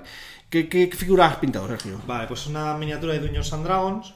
Eh, es un perro infernal que tiene dos cabezas. Ajá. Es muy sencillo, pero bueno, muchas me, me sirve para como ejemplo para un montón, pero un montón de criaturas de Dungeons and Dragons que realmente podemos pintar eh, de la misma manera. Vale, o sea que vamos a ver, vamos a ver paso a paso cómo se pinta rápidamente. Eh, cuando dices rápidamente, ¿en cuánto tiempo puedes haber sido esto? Rápidamente, bueno, también depende de la destreza de cada uno. A ver, alguien con mucha destreza, a lo mejor en una hora y media, dos horas lo tendría. pintado. Sí, yo creo que sí. Incluso si me apuras una hora, pero bueno, Sí, yo, creo que se podía hacer una hora Se con puede hacer destreza. una hora, sí, pero bueno, eh, si es alguien que no ha pintado nunca, solo en que, entre que se ponga con los pinceles, a lo mejor ahí ya se dilata. Mm. Vale. Pero es verdad que realmente si vas a tiro fijo, en una hora te lo has pintado. Vale, pues nada, pues dos horas o así. Muy bien, pues vamos a ver, pues empieza a contarnos cómo empezaste a, a pintar. Bueno, eh, nada, eh, yo elijo imprimar en negro, que no siempre lo he hecho así, pero para, para empezar, elijo la imprimación negra. Sí, ¿Por qué? Porque me va a ocultar más los defectillos y va a ser más agradecida a la hora de, de pintar. Si bien es cierto, la imprimación negra me va a dar menos brillo en los colores, sí. eh, pues eso, me va, me va a ocultar eh, los defectos. Y es verdad que hablando de monstruos, de Dungeons and Dragons, en este caso, o de monstruos en general de juegos de mesa, el color negro no va mal. Que los colores queden más oscuros, más apagados, tampoco, tampoco es un drama. Aparte que luego lo podemos iluminar más agresivamente y podemos darle más brillo. Pero bueno, en principio, imprimación negra. Imprimación Sería- negra, ¿cómo lo imprimes? Bueno, a ver, eh, lo ideal es con spray, que es lo más fácil. Sí. Pero si nos parece que es muy caro o es un coñazo porque lo tengo que hacer interior, pues cogemos un bote de pintura negra y pintamos en negro. Hay botes de imprimación también, pero yo realmente, para, para el básico, si tengo ya en mi kit de pintura, si me viene un negro, que me va a venir, Sí. Pinto con ese negro y ya está. Sé que hay muchos puristas, me van a echar a los perros por esto. Pero Pero esto, es básico y barato, Sí, así que además, vale. eh, romperé también una lanza en favor de WizKids, que ya viene Imprimadas. imprimadas, con lo cual el negro te va a agarrar perfectamente, eso no vas a tener problema. Bueno, lo pintamos de negro, imprimarlo, es pintarlo de negro con la pintura que tengáis. Pintamos Listo. de negro todo, entonces ya lo tenemos todo negro. ¿Qué pasa? Ahora vamos a meter el color base. Vale. ¿Qué significa meter el color base? Bueno, en nuestro caso era como es un perro de dos cabezas infernal, pues es el cuerpo marrón y va a tener una especie de pelo en Sí. forma de cresta, la cola, un poco en tonos rojos. Pues nada, me cojo, elijo un marrón, el que tenga, y me elijo un marrón rojizo si lo tengo, y si no, mezclo el marrón con rojo para darle a la cresta. Vale. Vale, y lo pinto. Ya está. O sea, Pinto- pi- cojo el pincel que tenga a mano, bueno, un pincel del 2, recomendaría yo para este tipo de miniaturas. Cuando son un poquito más grandes, Claro, como de, es un poco más grande. de dos- de- son de 5 pulgadas, ¿no? Bueno, esta es de dos y medio, pero al ser un perro... eh, Es casi como de cinco. Sí, y, y en Duños tenemos un montón de 5 pulgadas, que es... Hmm. Incluso podríamos elegir un pincel un poco más grande dependiendo. Pero yo creo que el del 2, si no nos queremos complicar, un 2 sintético y con eso podemos pintar. Muy bien. Vale, no nos estamos metiendo. De hecho, no he hablado ni de paleta húmeda ni nada de eso, que ya No. hablamos en otro podcast, pero ni siquiera para esto haría falta. Vale, entonces pintamos las capas base. Entonces tendremos un, un perro en dos colores. Que de momento parece pues un poco. No, está- no se nos han empastado, digamos, los colores, no están como unidos, ¿no? Entonces, a esto le vamos a dar un lavado. Vale, ¿qué es eso del Vale, lavado? ¿Qué es un lavado? Bueno, el lavado es un tipo de pintura que viene más líquida y que lo que hace es, lo que hacemos al darla es que se nos cuele por los huecos. Sí. ¿Vale? Entonces, eh, tenemos que darla más oscura que los colores que hemos elegido. ¿Vale? En este caso, yo he elegido un lavado de Citadel, que es el Agrax, Sí. que es bastante bueno. Podéis, eh, tenéis, todas las marcas tienen lavados, ¿vale? Yo aquí, mm, Sí. cada uno que haga lo que quiera. Es verdad que es caro, pero es verdad que es bueno. El Y Citadel si es caro, va- pero de otras marcas no es tan caro. es verdad, de otras marcas es más barato, cuesta lo mismo que las pinturas de otras marcas, por ejemplo como Vallejo. Y, y bueno, lo que vamos a conseguir es eh, pues que esa pintura más líquida se nos cuele en los huecos. Y al ser más oscura, pues nos va a marcar las sombras. Entonces nos va a dar muchísima definición a la miniatura. Eh, vamos a distinguir mucho mejor las partes y vamos a sombrear las partes que tienen que quedar en sombra. ¿Vale? Con esto ya habríamos acabado con las sombras. Solamente un apunte. Lo del lavado, eh, no has dicho un poco, un poco lo del color y esas cosas. Nos- es verdad que es quizá el único elemento adicional, aparte del kit de, de pintura bueno, adicional, que, deberíais comprar y merece mucho la pena porque lo vais a usar en todo. Y lo suyo que compráis de color sepia. Sí, color sepia o, bueno, el Agrax, que es el sepia de Sí. Citadel, y a lo mejor el negro. O el negro. Sí. Y o el negro. Sí. O sea, bueno, yo compraría antes el sepia. Eso es. ¿Vale? Porque marrones, cueros, o si estoy pintando criaturas, prácticamente el marrón, si no lo uso en todas. Prácticamente. Prácticamente en todas. Pero es verdad que el negro también es muy socorrido para según qué. Pero por lo menos eh, si queréis ajustar presupuesto, el sepia es el más- o el Agrax en el caso de Citadel, que es el mismo color, ¿vale? Sí, el o sepia. buscar el marrón oscuro que haya de turno en Army Painter o en El que sea. la marca que sea. Sí, y bueno, luego también hay lavado de otros colores, pero eso ya eh, Otra historia, ¿eh? sería pues, tener más, más amplia gama de, de colores. Vale, ya tenemos Bueno, las sombras gracias a Aquí las- hemos elegido en marrón, como bien dices, es, eh, y nos, eso, nos ha marcado las sombras. Tenemos ya las sombras hechas. Entonces tenemos colores bases y sombras. Ahora qué nos falta, pues iluminamos. ¿Cómo iluminamos? Con una técnica que se llama pincel seco, que si mal no recuerdo ya hemos hablado Sí, de ya hemos hablado de ella. Vale, como tenemos dos colores, yo aquí he separado, he iluminado primero el cuerpo, eh, añadiendo amarillo al marrón. Y aquí está el truquillo a lo mejor, lo de añadir amarillo en vez de blanco. Vale, bueno, no nos vamos a meter en mucha teoría, pero el blanco lo que hace es desaturarnos los colores. Entonces realmente no lo está iluminando. Para iluminar utilizamos el amarillo. Igual que para oscurecer, este tip también lo doy, eh, se utiliza el azul. No siempre, pero que contenga azul. Igual que aquí que contenga amarillo. Pero bueno, como es un, en este caso es un marrón, yo he cogido amarillo puro y, y lo he mezclado. Pues le he metido pues un 50% amarillo, porque el amarillo es un color que cuesta que coja. Y he rebajado el marrón, se me ha hecho un marrón más amarillento y con eso, pincel muy seco, le he dado al cuerpo. En música se refiere que cojáis el pincel, lo mojéis con la, pintura. con la pintura y luego en un... La pintura sin diluir. sin diluir, efectivamente. Y, y con una servilleta de cocina, eso la raspéis un montón Quitamos hasta, la hasta que casi no suelte pintura. Sí, de hecho, importante esto, es verdad que no lo he comentado, que, que casi no sueltes, literalmente que casi no suelte, porque luego ya podemos ajustar nosotros más, pero de primeras es mejor que manche menos. Exacto. Porque luego ya iremos viendo, cogemos el feeling y... Sabremos de, de primera que, que manche poco, porque si mancha mucho, la primera mm, Va- pincelada que demos, pues hemos roto lo que hemos hecho hasta ahora, que tampoco hemos hecho mucho, pero lo hemos roto. Entonces, que es bien seco. Esto sí que es una buena recomendación. Vale, entonces, entonces hacemos primero, como me ha dicho con colores, con el amarillo ma- marrón, la He- he primera. añadido, sí, al 50%, amarillo y marrón. Y eso lo usamos a todo, incluyendo la cresta. No, a la cresta no. A la cresta luego le vamos a, a- tendríamos que coger el color que hemos utilizado de base Y por el amarillo. y poner el amarillo. Entonces, aquí ya, eh, bueno, yo utilicé otro color que es el, un marrón rojizo o un Sí. rojo marronáceo. Bueno, ¿qué es el siguiente, ¿cuál es el siguiente paso entonces? Vale, yo aquí eh, voy a iluminar una segunda vez. Para entonces, bueno, la primera iluminación le doy a todo, ¿vale? Eh, A todo el incluidas, incluidas las zonas más en sombra, aunque a lo mejor insisto menos en las zonas de más en sombra, por ejemplo, debajo de- del hocico, pues no incide tanto la luz, pero bueno, yo le doy una pasadita con pincel seco con esta primera luz pa- para que se me remarque si tiene algún volumen ahí abajo. Vale, luego, a la mezcla anterior, si todavía la conservo, que deberías conservarla, le añado un poco de, de arena clara, ¿vale? Que es un color casi blanco, pero que contiene amarillo. Y entonces ahora voy a desaturar un poco, pero también voy a añadir otro poquito de amarillo. Y entonces le añado, de este color a lo mejor le añado un 30%, más o menos a la mezcla anterior. Vale, y con este, también muy seco, ya sí que le voy a dar solo a las zonas de luz, a las zonas pues, de arriba del hocico, de arriba de los omoplatos del, del perro, a los muslos, a esa parte, digamos, donde la luz caería. Si tuviésemos una luz justo encima de- del perro, pues allá donde caiga la luz es donde le voy a dar con esto. Ese Vale, y que esa dice sería- arenas es como rollo calavera, un poco. Sí, ¿no? es un rollo hueso. Un rollo hueso. Lo digo- lo digo porque si lo Veis, buscáis- Claro, incluso, a ver, eh, en realidad podríais echar más amarillo. El problema es que aquí perdemos el marrón en favor del amarillo y se nos amarillea mucho.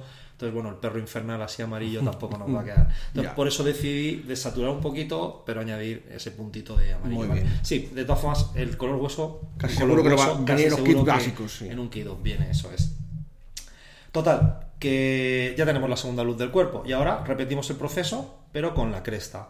Y entonces cogemos nuestro marrón rojizo Sí, o nuestro marrón mezclado con rojo, con, con amarillo con un poco. poquito de amarillo. Le damos la primera luz a todo, porque esta la cresta está arriba, en este caso le vamos a dar a toda, ¿vale? Pero bueno, está arriba, pero también cae un poco por los bordes. Bueno, le damos a toda, marcamos todos los volúmenes. Y luego otra vez con el famoso arena clara o el... eh, Calavera, calavera, hueso. eso es, con el color hueso. Otro 30% de ese color. Ya nos queda un color más clarito y le damos eh, al- a, la- a las puntas de la cresta lo más que podamos. ¿Vale? Eso lo vamos viendo más o menos y le damos ahí y ya. Tendríamos La figura la figura pintada. ¿Qué nos quedaría? Bueno, nos quedan los detalles. Detalles es hocico, detalles es ojos, dientes y pezuñas.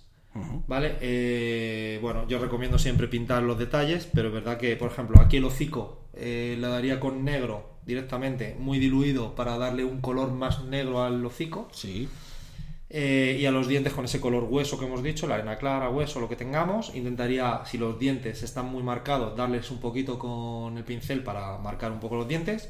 Si lo veo un poco complicado, los ojos pasaría, porque ya con lo oscuro que me ha quedado de la sombra, o a lo mejor le daba otro poquito de sombra, o, un, sí, una, a lo mejor sombra negra o, o sombra oscura, para que se oscureciesen, o no les hacía nada directamente. Y bueno, las pezuñas en negro eh, sería fácil de hacer. Sí. Bien, ya tendríamos la miniatura pintada. Nos quedaría la peana para darle un poquito de. Que le da un poco la gracia. un ¿no? poquito de gracia. Esto es como la, la galleta de las natillas, ¿no? Efectivamente, nos queda la galleta de las natillas. Pues nada, esto, esto sí que es fácil, esta es la parte, esta es la parte divertida. A ver, ¿cómo has hecho lo Pues de- nada, eh, yo lo que hago para peanas así básicas es eh, llenar la peana de cola, inundar esa peana en arena, en este caso de la arena de playa, Sí. ¿vale? Espera que se seque todo aquello, y entonces nos queda un- una base con granulado. La arena pegada en la, en la base, con la cola, pues granulado. Vale, a partir de aquí podemos dejarlo como arena. Vale, yo lo que hice fue, como la arena de playa tampoco me encajaba mucho en, en esta miniatura, lo que hice fue pintarla. Pintar la arena. mm, Pintar la arena, que se puede pintar, cojo pintura y pinto, del color que sea, en este caso negra también. La iluminé con tonos verdes. Igual con pincel seco, ¿no? Con pincel seco, igual lo mismo. Sí, sí, aquí no hemos salido del pincel seco, todo pincel seco. Con pincel seco eh, iluminamos con verde y, y listo. Y hemos acabado la peana. Y luego ya, pa- para el final, si tenéis, esto ya he cogido materiales en una boda, cogí musgo que tenían de adorno, que me sirve para estas cosas. Entonces, si tenéis por ahí ganas y material, pues podéis adornarlo con lo que queráis, piedrecitas o pues eso. Eso es barato, ¿eh? por cierto. Podéis comprar. Si vas a pintar barato. muchas miniaturas, mm, una cosa rollo césped. Sí. eh, Que eso. El césped electrostático es muy barato. Y para pintar 500 figuras fácilmente. O sea que. Sí, bueno, de hecho yo tengo desde los 90 por ahí césped electrostático que no he gastado todavía. o sea que es una cosa. Sí, que- lo- a ver, los TUF, que los que ya vienen, digamos... Esos también, también lo más caro. más caro. Pero es verdad que lo pones ahí y te olvidas. Si tienes ya la planta ahí levantada. Bueno, este musgo me hace un poco ese efecto de planta levantada. Entonces, bueno, podéis utilizar aquí, ya podéis utilizar materiales de la naturaleza. Si queréis que sea barato, me refiero. Si no, pues, que, o sea, en tiendas de modelismo y de miniaturas y demás, venden todo tipo de, de escenarios y de y suelos y de cosas para hacer aquí lo que nos dé la gana. Pero bueno, en este caso, que queremos abaratar los costes y que sea sencillo, yo elegí el musgo de la boda. Pues el resultado ya lo veréis en, eso, en nuestra página web, en, en nuestras redes, eh, que yo creo que es bastante resultón. De hecho, a mí me parece que está bastante bien. Se puede hacer, obviamente, mu- cosas mucho mejores, Sí. pero como estamos diciendo, esto es para jugar. Esto Sobre para todo jugar. para jugar. Y, y, bueno, si no, si vuestra pasión o vuestro poco interés en pintar no es suficiente, pues así seguramente os daréis cuenta de que dándole así un poco va picando gusanillo. Pero bueno, no vamos a si no le pica el gusanillo, pues ya se busque en un pintor. Exacto, eso va a salir más caro, pero bueno. También te puedes comprar de estas pre- prepintadas de fábrica que son espantosas, que eso también es un buen aliciente para aprender a pintar, aprender porque son horribles las que están prepintadas. Sí, por ejemplo, para el chico que yo pinto, que es el que de alguna manera me ha dado la idea para esto, él, él quiere tener las cosas pintadas o no encuentra en prepintado todo lo que él quiere. Porque es verdad que, por ejemplo, en el caso de WizKids, él juega mucho a Dungeons and Dragons, eh, no encuentra todo lo que él busca prepintado. Entonces, eh, pues tenía, habían acumulado un montón de miniaturas, él y su grupo de juego en blanco, y al final pues se buscaron un pintor, que en este caso fui yo. Sí. Y, y entonces, pues bueno, eh, me di cuenta de que hay mucha gente que le gusta jugar con las miniaturas pintadas y que, bueno, con cuatro nociones realmente pueden pintarla. Vale. Bueno, pues eh, queda, queda aquí dicho este podcast sobre pintura. Vamos a seguir haciendo podcast sobre pintura en general más eh, fáciles. Tenemos por ahí unas camas que nos tienes que enseñar a, pintar y a hacer. Eso es casi más que de pintar, es de, de eso manualidades. ser vuelta al cole, eso va a ser cole. Y bueno, y otras técnicas que iremos más o menos comentando. Es verdad que es un poco complicado hacerlo en un podcast, ¿no? Porque no se ve, pero tiraremos un poco de, de las fotos y tal, que, que las iremos presentando, incluso aunque no sacamos el podcast en su momento, pues iremos poniendo algunas Sí. capturas Bueno, eh, de... material, claro, material de pintura en formato audiovisual hay muchísimo, pero pero hemos pensado hacer esto también porque tiende- a mí me da la sensación de que tiende a abrumar un poco, ¿no? Porque vemos a los grandes pintores en YouTube Sí, que para el que quiere pintar su jueguecito de mesa a lo mejor es demasiado, incluso porque ellos muchas veces dicen vídeo súper fácil para hacer tal, pero ese vídeo que ellos plantean súper fácil, a veces ellos ya tienen un bagaje que les resulta fácil lo que para el que está empezando no lo es realmente. claro, a, veces te hablan cosas como el pincel seco o, y dices tú, o imprimación, y dices tú, ¿qué es eso de la imprimación? ¿Qué es eso del pincel seco y tal? Entonces, bueno, vamos a intentar, aparte que, bueno, que a veces nos, escucha, nos, nos gusta escuchar también eh, sobre pintura eh, sin estar viendo la pantalla porque estamos trabajando y tal, así que, bueno, un podcast sobre pintura tampoco me, vea- me parece que sea tan mala cosa, ¿no? Sobre Bueno, todo animar que la gente se ponga a pintar. Eso es. Y bueno, pues que tengáis, dejar de tener vuestras mesas de, de gris, que es muy triste, o de los colores de atreve- plástico. o lo que es peor, sin atreveros a tener miniaturas por no tener que pintarlas. Eso, eso, inaceptable. bueno, nosotros hemos estado muchos años con grises, pero bueno, ya hemos estado aprendiendo. Bueno, las de pintura, No. al principio pintamos la de. También pintábamos la de, llamada la llamada, Pintábamos de aquella manera, pero pintadas estaban. Porque no había internet ni podcast Claro. ni nada. bueno, sí había internet, pero podcast y vídeos no. Así que era complicado. Bueno, pues nada, pues dicho esto, queda, cerramos aquí el taller por este mes. A ver si intentamos hacerlo más de continuado, Sergio, este, este, Vale, este sección. vamos a intentar que la gente le pique el gusanillo de la pintura. Que, y, espero que sea útil a toda la gente que, que lo escuche. Bueno, nos vemos entonces el próximo mes en el que estemos aquí con la pintura. Hasta otra. Adiós.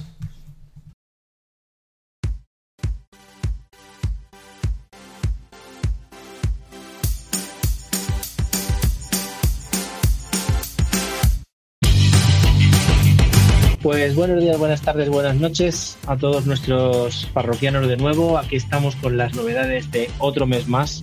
Este mes parece que ha venido un poco más tranquilo, también teniendo en cuenta todo lo que tuvimos que, que comentar de las vacaciones. Este está un poco más relajado.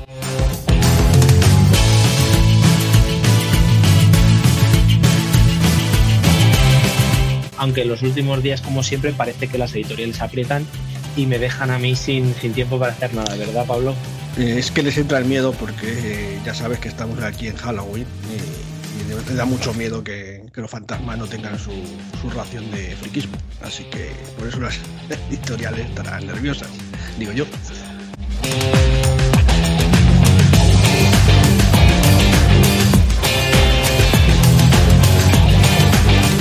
Pues venga, empezamos como siempre por el alfabético y empezamos por David. Pues si en septiembre eh, anunciábamos El Anillo Único, ese libro que ya tanto espera teníamos, solo un mes después David ya va a sacar la caja de inicio. Eso me gusta porque nos dejan pasar meses y meses entre la caja de inicio, que yo siempre he sido crítico con esas cosas. Eh, son 10 euros más barato que el libro básico y contiene un montón de cosas. El resumen de las reglas, el compendio de un trocito de la Tierra Media y cinco aventuras para jugar.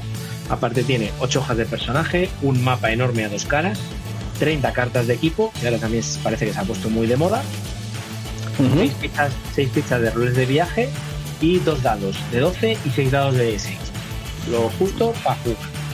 Por supuesto, estamos hablando todo este rato de la segunda edición del Anillo Único. Okay. Sí, el Anillo Único, segunda edición. ¿Qué? Después han sacado tres libritos chiquititos en una nueva línea que tienen, Caucho y Cromo, Botín de Sangre y Una Profesión Complicada. Son libros eso, muy ligeritos. Eh, Caucho y Cromo es una ficción apocalíptica, las que ya estamos acostumbrados. Botín de Sangre es una distopía donde Drácula se alzó con la victoria, un poco estilo eh, El hombre en el castillo.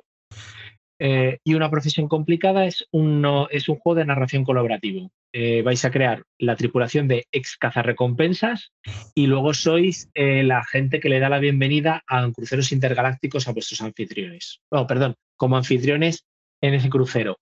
Eh, no ya. tiene DJ, no tiene director de juego y son partidas rápidas. De estos que le gusta a, a Miguel. Sí, bueno, mm, lo de que sea DJ no, eso es un poco curioso. Pero vamos, estos son libros rollo Agruman en caja incluso, ¿no? Mm, me suena haber visto que tenía algunos tarjetitas y demás. ¿Puede ser? Puede ser algunos, sí, no estoy muy seguro. Son muy, son muy finitos, vale, valen muy poco como para venir en caja, eso sí te lo digo, porque son unos 16 euros, así que no sé yo si por 16 euros van a venir en caja. Pues por allá andaba también el Alice. Eh, y también es ¿no? eso. Luego, una cosa que tenemos que puntualizar, el bestiario 2 de Pathfinder, Pathfinder segunda, y las reglas básicas, la segunda edición en bolsillo, ya las han anunciado para diciembre. Hablamos del bestiario 2 el mes pasado y de las reglas básicas y ya sabemos que será para diciembre. Pues regalo de Navidades. Sí, está muy bien que esta, la verdad es que el Pathfinder segunda edición, edición de bolsillo es un regalo muy, muy útil, ¿eh? muy pragmático. Sí, sí. Porque es un y libro buen precio, de ¿eh? Sí, buen sí. precio. El bestiario 2 no, porque es un libro gordo, saldrá a un precio altito, pero las reglas de básicas sale muy baratas. A la gente le encantan los bichos, no sé por qué. Sí, sí. El, otro día me di cuenta, que lo comentamos uh, fuera de micro, que hay seis bestiarios para la primera edición, o sea que imagínate. Y luego, otra cosa interesante que ha sacado Debir, bueno, no sé si lo sabíais, Debir creo que lo comentamos en algún otro podcast, eh, Debir tiene una iniciativa que se llama Debir 500. Esto lo usan para juegos que tienen poca tirada o poca demanda, pero que hay gente que está interesada, que, les, que se lo pide y demás, y les pide reimpresiones y tal. Entonces, eh, han incluido, hace un par de meses ya lo comentaron en su Debir News, que iban a incluir a lo mejor alguna cosa de juego de rol, que no se atrevían a sacar sin saber cuánta demanda iban a tener. Y ya este mes han sacado eh, para Debir 500, aunque sería más bien Debir 250, El Starfinder, archivo de alienígenas 2, es decir, el bestiario de Starfinder. Ya. Lo que pasa es que yo creo que esto es un poco complicado porque eh, no está muy anunciado, porque me lo has dicho tú prácticamente, y estoy comentando así, pero ni en las redes ni nada, no es como otros, porque esto no es más que una especie de mecenazgo, ¿no? Una especie de preventa. sí, es, más bien una es más bien una preventa, porque no da ahí recompensas. Claro, entonces, eh, no sé, está muy poco anunciado, está, quizás está más visto en sus juegos de mesa, ¿no? Porque lo que tenían hasta ahora juegos de mesa para reimpresión. Pero esto es un juego nuevo, que no es reimpresión, que es un juego de rol, no sé. Mm. No sé si van a. Si no lo ruedan un poquito más, a lo mejor le va a costar que esto funcione hasta que la gente se entere. Que ya te digo que. claro, que llega a los 250 de mínimos que necesitan para ya poder sacarlo. De hecho, también, eh, según lo de 500, cuando pasa un tiempo, eh, lo dejan y entonces ponen otra cosa. Si lo dejan y luego vuelven a ponerlo, no sé, son pocos días. Yo lo veo complicado, porque además también los juegos de mm. rol suelen ser a lo mejor 30 días o como mínimo de, de, mecenazgos y tal. No sé, veremos a ver qué tal sale. Pasamos a los amigos del refugio, que más empiezan a sacar cositas. Eh, tienen tres cosas nuevas. El Dark Streets, que es un juego de investigación y terror en el Londres del siglo XVIII, con los mitos de Chulu de fondo. En este lo que ocurre es que los personajes pertenecen directamente a lo que llaman los, los Bow Street Runners, es decir, el primer cuerpo policial de Londres, que se creó para hacer frente al vicio, al crimen y a las fuerzas oscuras de, sus calles. El sistema es un de 100 simplificado, para que la gente que ha jugado a Llama de Chulo este, pueda jugarlo sin problemas. Interesante. Mm. Luego tienen otras dos cositas que son complementos a otros juegos que ya tenían, como el mapeando, bueno, el enemigo final, que es un suplemento de mapeando las catacumbas, que es un juego de rol en solitario, que te cambia un poquito el final. Y el Miel en las Vigas, que es un suplemento para Mouse Reader, que es este juego de rol de ratones aventureros. Esto también le gustaría a Alberto, ¿verdad? También, totalmente. Bueno, pues mucho. Sí, pasamos a HT Publishers. Tienen dos cositas nuevas este mes. La guía, han anunciado la guía de Varisia para Pathfinder. Sabemos que, sacaron con bastante éxito el Pathfinder, a pesar de mi criterio, sacaron con bastante éxito el, Pathfinder para el sistema Savage World. Savage World, gracias por la puntualización. Y ya por fin han sacado eh, el Frostgrave segunda edición, que lo sacaron en mecenazgo. Es este juego de escaramuzas para jugar en un mundo helado con miniaturas que a mí siempre me llama mucho la atención porque me da la sensación de que era como una Ars mágica, pero no, resulta que es un juego de miniaturas, así que me quedo sin jugarlo porque aquí en este grupo no, no gustáis de. Bueno, en este grupo nos gustan mucho las miniaturas, no sé qué estás hablando. Otra cosa es jugarlas con juegos solamente de miniaturas. Ahí ya tenemos un problema con ciertos individuos que no. Por eso, ahí, ahí, eso me repito. Perfecto. Bueno, saltamos a No Solo Roll. Como he visto, hay algunas editoriales que tienen poquitas cositas, pero bueno, se agradece también para esta sección. Eh, no, solo, no Solo Roll tienen unas cositas interesantes. Bueno, han sacado la preventa de la Aquelarre Maléfica Trinitas, que es otra edición más de Aquelarre. Parece que le eh, eh, gusto. Esto ya debe. ¿Cuántas ediciones tiene Aquelarre? Algún día tendría para, para, mirarlo, porque ojo, ¿eh? Sí, sí, sí. Estos son tres libros gordos. En este momento llevan ya 53.000 euros recaudados, pero claro, es que los tres libros son 130 euros. Me parece que para otra edición más de Aquelarre, por mucho que le hagas revisiones y requete revisiones, eh, me parece una pasta. 130 euros los tres libros en una slipcase súper bonita, en una cajita. Por, por que te ha gustado, así que no hay más que... Sí, sí, Aquelarre vende y Aquelarre vende. Quien es fan de Aquelarre a muerte se lo compra. Luego también, eh, como ya dijimos el mes pasado, eh, han sacado el segundo Inquisición y, a la vez lo han juntado con el Cazador la Venganza y por la Vieja Sangre. Así que hay un pack ahí de vampiro que si te apetece estás muy a tope. el Imperio de la Media Luna, que ya hablamos, eh, que es para Séptimo Mar, ya por fin llega a tiendas. Ese está en punto de mira. Ese está en punto de mira, ya me lo he imaginado. Más mujeres a las que el personaje de Sergio puede ligarse en más países. Sí, exacto. El, Hombre Lobo 20 aniversario edición de bolsillo. lo, vuelven a reeditar porque ya estaba editado. se ha acabado. Sí, lo vuelven a sacar, así que entiendo que también gustó. Como lo acabamos de decir, las guías de las guías pequeñitas de bolsillo gustan. Y la, la traca final la ha dejado por el final. Llegó el ride. sí, sí, ya lo tengo aquí, me costó conseguirlo y la verdad es que ha quedado bonito. Eso sí, además solamente ha llegado ya los mecenas, sino que también está ya para comprar en su tienda, porque hasta entonces no podía tener ni siquiera el PDF, que para pues eso, para que podamos compartirlo entre nosotros. Sí. Pero, pero hasta, hasta ahora no lo teníamos, así que bueno, ya, ya lo sabes, ya puedes pedírmelo. Ah, genial. Sí, porque tengo que hacerme la ficha. Eso es. Y la sombra de Alberto, quiero llevarla eh, yo. También.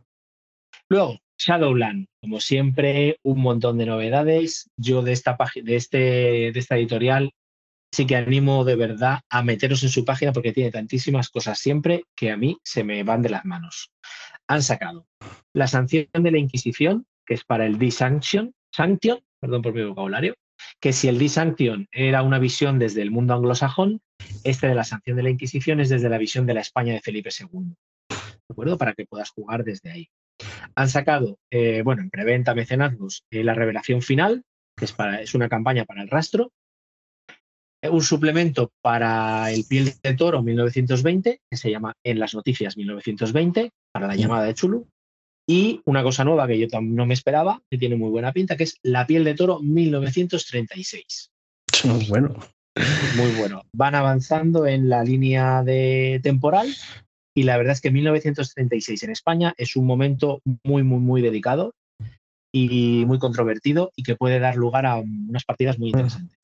Y a mucha controversia, como tú has dicho, ¿sí? va a haber de qué hablar en la, red, supongo. Sí, seguro que sí. Además han sacado un montón de packs diferentes. Puedes comprarte con la piel de toro 36 la del 20 más las noticias, que te viene con un periódico de la época, eh, diferentes packs, diferentes precios muy bonito. Shadowland tiene una buena, muy buena calidad. Y, nada, animamos a que, a que entréis. El mecenazgo queda ya muy poquito, pero luego lo, tendrán en tienda con un precio un poquito más alto, pero ya está. Vale, muy bien. ¿Qué más tenemos? Pues de Hill Press, eh, por fin entregan el mecenazgo de Irons War. También había mucha gente que lo pedía, y ya era hora. Eh, han anunciado un suplemento para el Old School Essential que se llama Los Salones del Rey de Sangre, para que tengáis unas aventurillas para jugar. Y también la traca final, parece que se queda para el final, la preventa que va a empezar del Mago el Despertar segunda edición. Ese, ese lo quiero yo también. todavía no he entrado, pero ya que sepan que, voy. Pues, antes, de, antes de que entres, te voy a dar yo el susto. ¿Vale? Son 50 euros. ¡Uh! La entrega está prevista para diciembre de 2022. Por supuesto, avisan de que puede haber retrasos y demás. Aunque Hill Press mm, se retrasa poco y si se retrasa, la verdad es que lo explica. Y una cosa que no sé si te va a gustar, el formato es formato letter. Ese me gusta, es el formato ¿Te gusta? ¿Ese es el que te gusta? Es el americano, sí.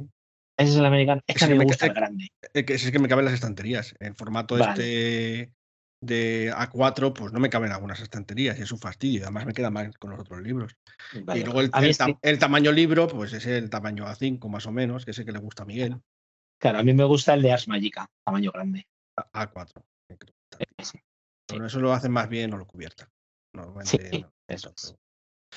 Pues nada, ya te he pegado el susto para que cuando entres no, ya, ya voy preparando la cartera. Pero de hecho, hablando de cartera, lo que no has comentado hoy todavía está saltado es a Sugar, que están ahí con la. Está con el mecenazgo del 2300. Sí, eso es. Es eh, Traveler pre salto definitivo a las estrellas. O sea, los hombres empiezan a, a, a saltar a las estrellas, pero es antes del, de los saltos más largos. Sí, bueno, ya, ya tienen capacidad de salto, pero, no, no, pero no, no, tan, Y todavía no se ha hecho el tercer imperio y todas estas Eso es. Son Al los final pasos de la humanidad en el espacio. Eso es. Al final, por una encuesta a través de sus canales de, de comunicación, eh, se decidió que fuera un único libro, un poco más gordo, pero salía mejor de precio y a la gente le gustaba más. Así que ahí está.